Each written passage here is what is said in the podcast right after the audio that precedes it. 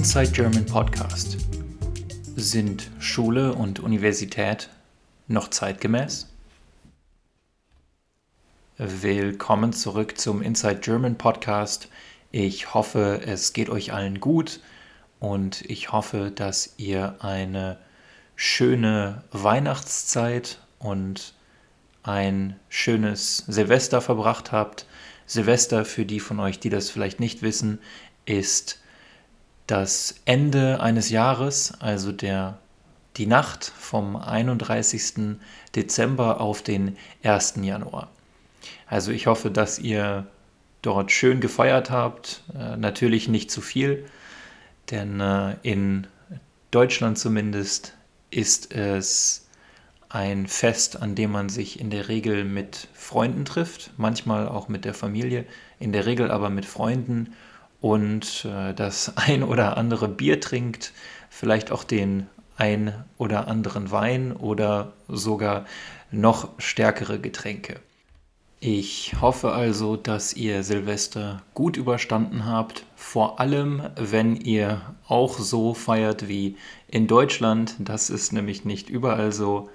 Und damit würde ich sagen, wir starten auch direkt mit unserem heutigen Thema.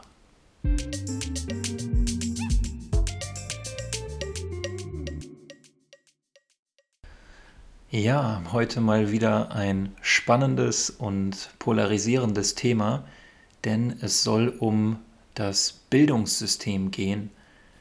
Und zwar die Frage, ob unser Bildungssystem noch zeitgemäß ist.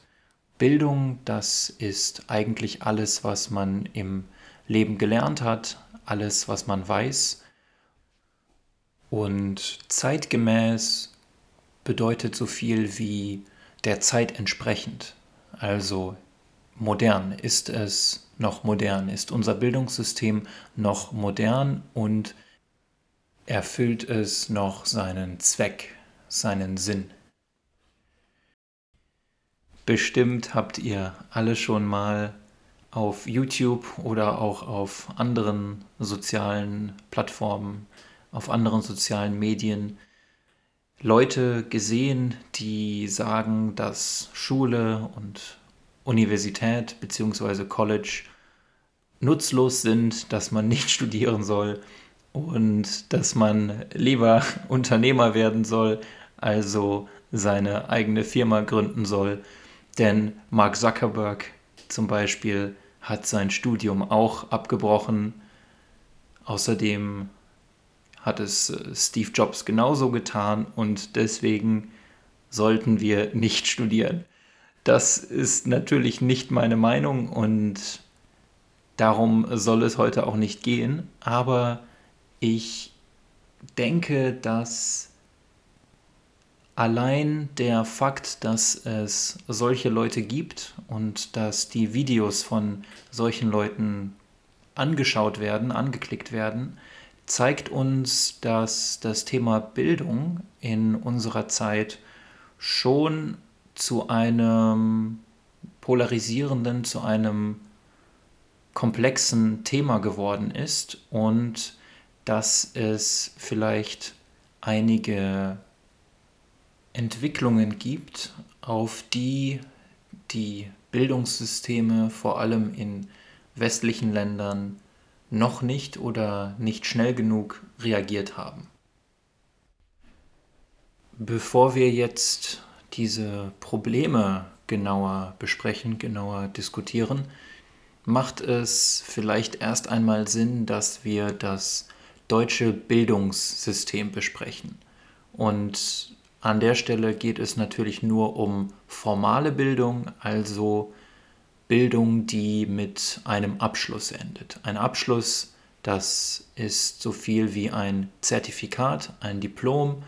Und wenn ihr, sagen wir zum Beispiel, drei Jahre lang an der Universität studiert und alle Prüfungen besteht, dann bekommt ihr euren Bachelor. Das wäre dann zum Beispiel ein Abschluss.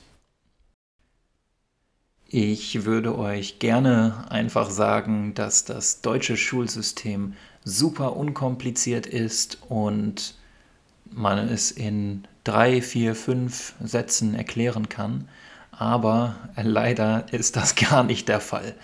Denn wie ihr wahrscheinlich schon wisst, gibt es in Deutschland verschiedene Staaten, verschiedene Bundesstaaten und diese Staaten haben relativ viel Freiheit, eine relativ große Freiheit, wenn es zum Thema Bildung kommt. Das heißt, sie können ihre Bildungssysteme zu einem gewissen Grad frei entwickeln und frei modifizieren. Und das heißt, dass wir in verschiedenen Staaten in Deutschland auch verschiedene Systeme haben. Ich werde aber trotzdem mein Bestes geben, um euch zumindest die Grundlagen hier zu erklären.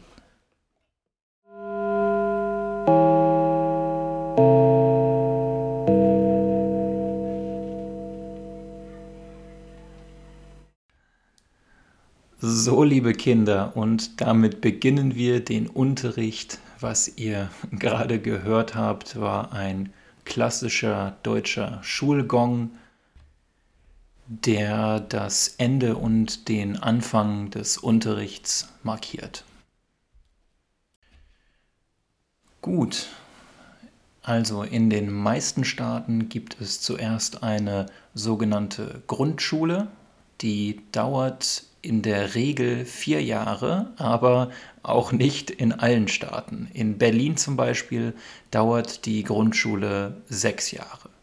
Sie ist für alle verpflichtend und dort soll festgestellt werden, auf welche weiterführende Schule die Schüler nach Abschluss der Grundschule gehen sollen. Und jetzt wird es auch schon deutlich komplizierter, denn hier unterscheiden sich die verschiedenen Staaten in Deutschland zum Teil sehr stark. In den meisten Staaten ist es jedoch so, dass wir unter den weiterführenden Schulen drei Optionen haben.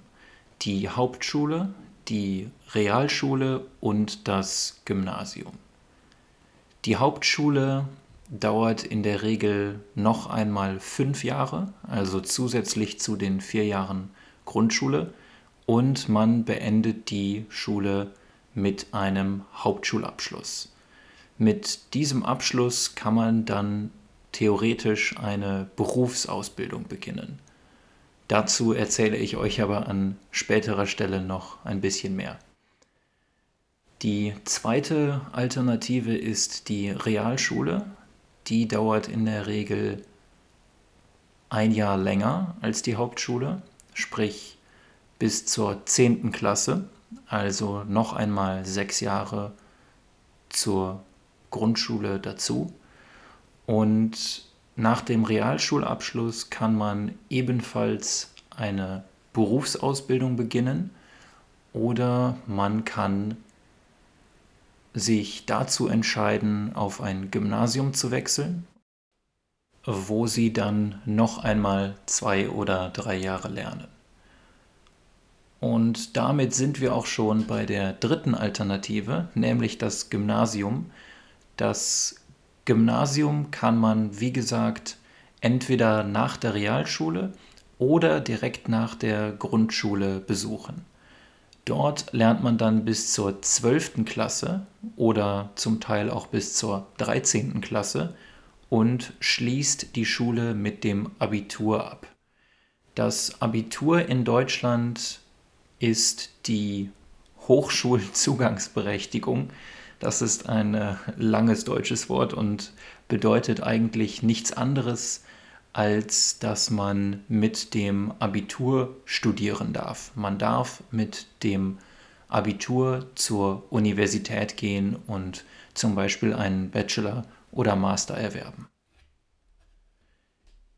Aber wie gesagt, äh, genießt diese Informationen mit Vorsicht. Mit Vorsicht genießen, das heißt, dass ihr mir nicht alles glauben sollt, denn das trifft natürlich nicht auf alle deutschen Staaten zu.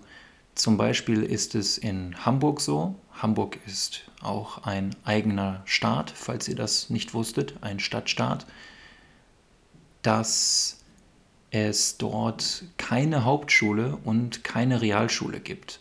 Dort gibt es nur sogenannte Stadtteilschulen und Gymnasien. Und die Stadtteilschulen ersetzen hier die Haupt- und Realschulen. Generell sieht man in Deutschland auch einen Trend, dass die Hauptschulen nach und nach aussterben. Es gibt also immer weniger Hauptschulen und immer mehr Schüler gehen nach der Grundschule auf die Realschule oder auf das Gymnasium. Ach ja, und ich wollte euch ja noch etwas zur Berufsausbildung erzählen.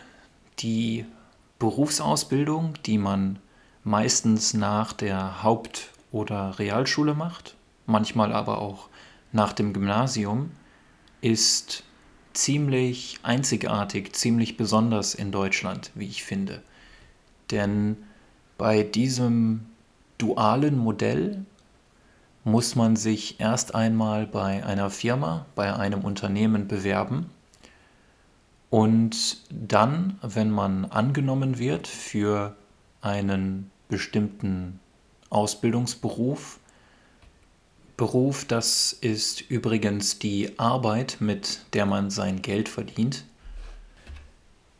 dann arbeitet man in der Regel zwei bis drei Jahre in dieser Firma und lernt dort den Beruf, den man gewählt hat, auf den man sich beworben hat. Aber zusätzlich geht man in dieser Zeit auch noch einmal zur Schule, nämlich zu einer Berufsschule. Und dort lernt man dann die theoretischen Grundlagen, die man für seinen Beruf braucht. Das heißt, die Hälfte der Zeit verbringt ihr in der Firma, im Unternehmen und lernt praktisch etwas dazu und kriegt nebenbei auch schon ein bisschen Geld dafür bezahlt. Und die andere Hälfte der Zeit sitzt ihr in der Berufsschule und lernt die Fähigkeiten, die für euren Beruf wichtig sind und die ihr natürlich dann in der Firma auch direkt anwenden könnt. An sich finde ich persönlich, dass das ein sehr schlaues und sehr effizientes System ist und viele Berufe, für die man in anderen Ländern studieren muss, kann man in Deutschland mit dieser dualen Ausbildung erlernen. Ein Beispiel dafür wäre zum Beispiel der Beruf der Krankenschwester, also die Personen, die sich um die Patienten im Krankenhaus kümmern. Denn in Deutschland ist das ein Ausbildungsberuf, ein dualer Ausbildungsberuf und in vielen anderen Ländern ist es ein Studium, für das man zur Universität gehen muss.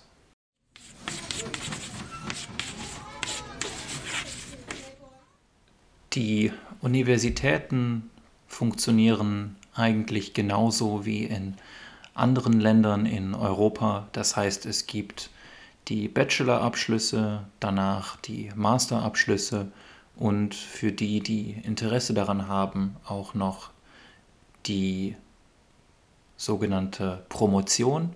Die Promotion endet mit einem Doktor, also auf Englisch wäre das ein PhD. Und damit unterscheidet sich das System nicht großartig von anderen westlichen Staaten. In Deutschland gibt es noch sogenannte Fachhochschulen.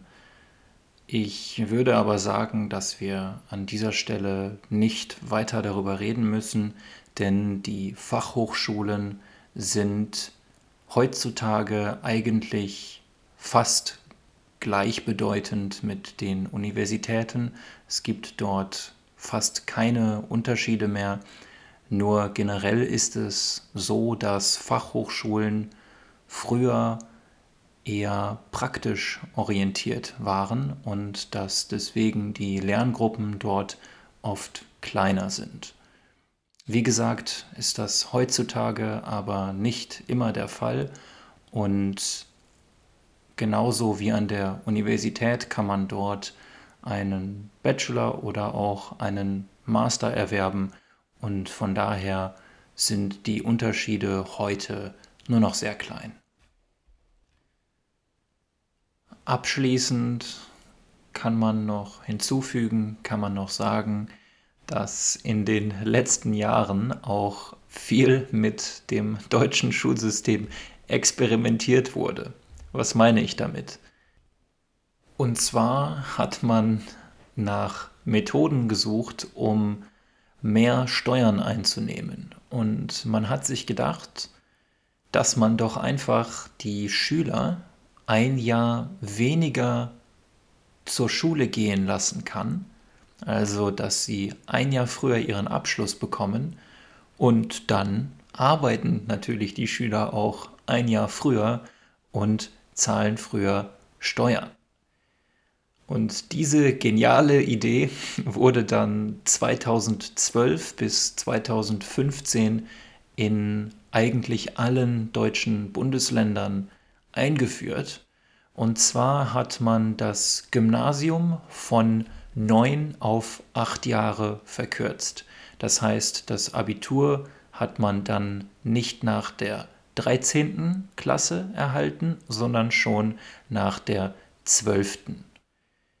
Leider hat sich aber schnell gezeigt, dass die Reform, die Verkürzung der Schulzeit nicht den Effekt gehabt hat, den man sich eigentlich gewünscht hat. Die Resultate waren gemischt und viele Schüler haben sich über Stress beschwert.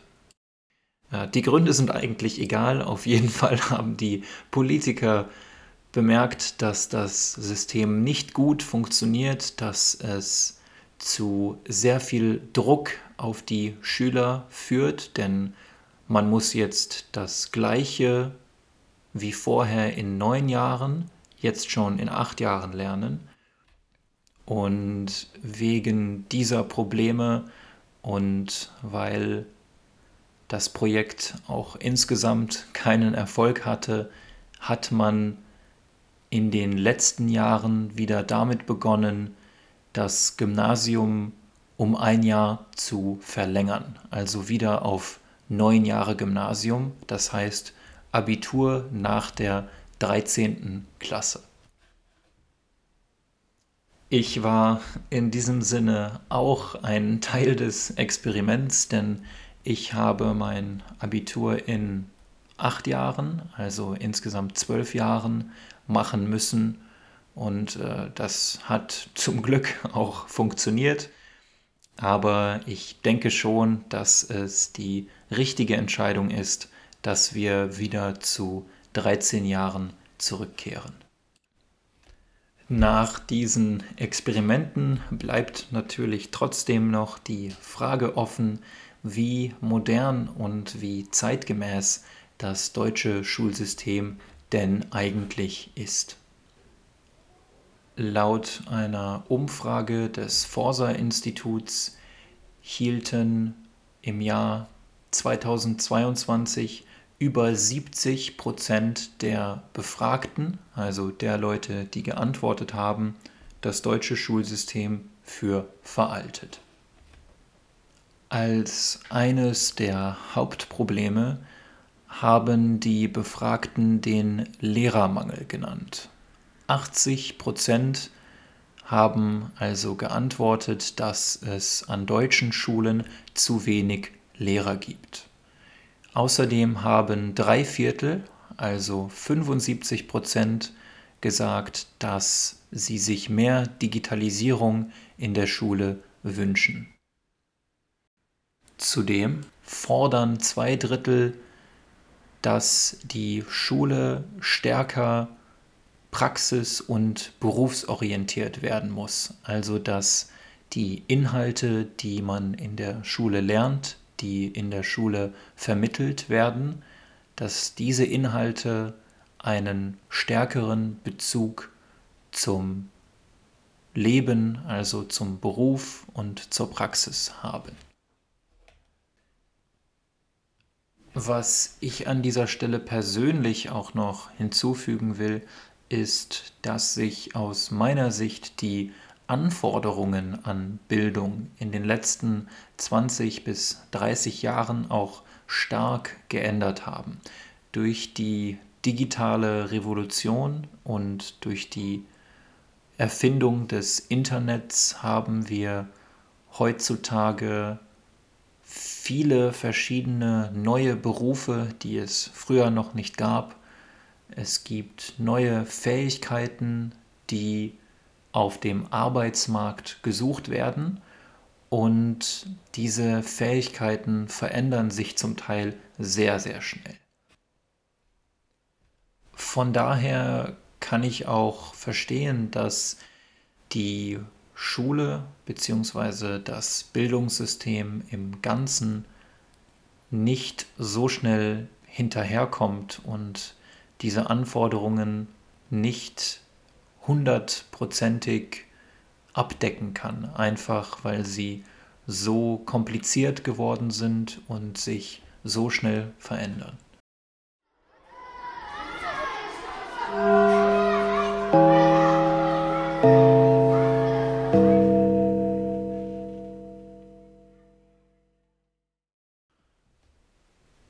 Wir haben uns also gerade einmal das Bildungssystem angesehen, vor allem in Deutschland, und die Hauptprobleme kurz besprochen, beziehungsweise die Punkte, die die meisten Leute als Probleme sehen.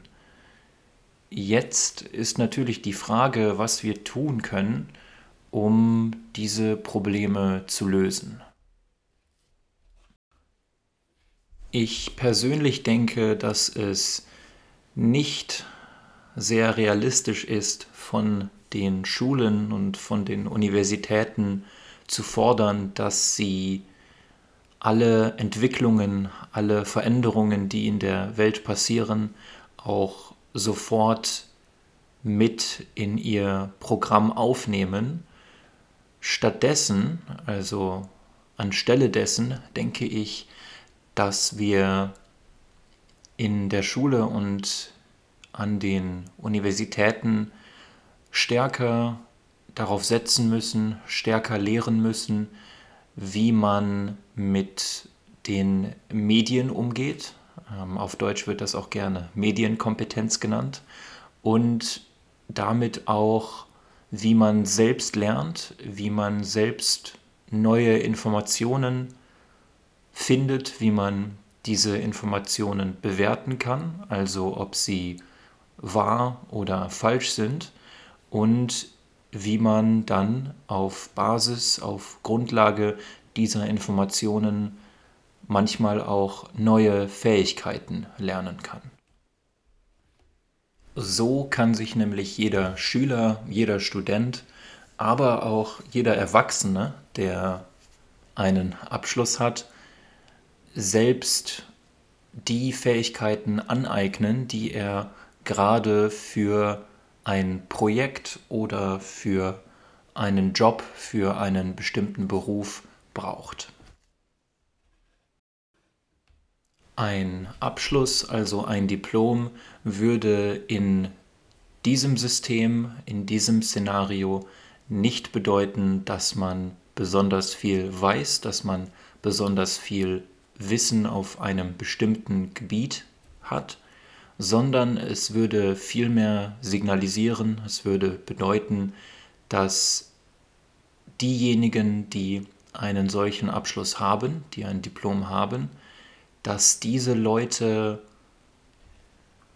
schnell lernen können, gut mit Veränderungen umgehen können und dass sie die Fähigkeit und die Möglichkeit haben, sich in verschiedene Projekte, in verschiedene Berufe einzuarbeiten.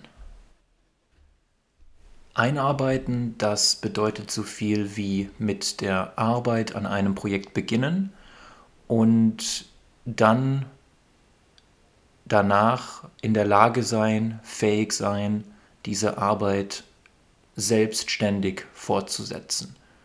Das heißt, dass man keine fremde Hilfe mehr braucht, wenn man mit der Einarbeitung abgeschlossen hat.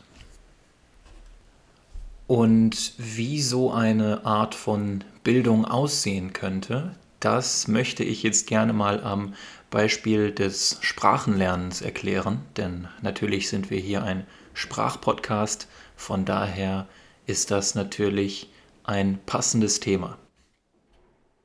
Die folgenden Ideen sind nicht nur von mir, sondern sie werden zum Teil auch von Wissenschaftlern wie Dr. Stephen Krashen und Polyglots wie äh, Steve Kaufman geteilt.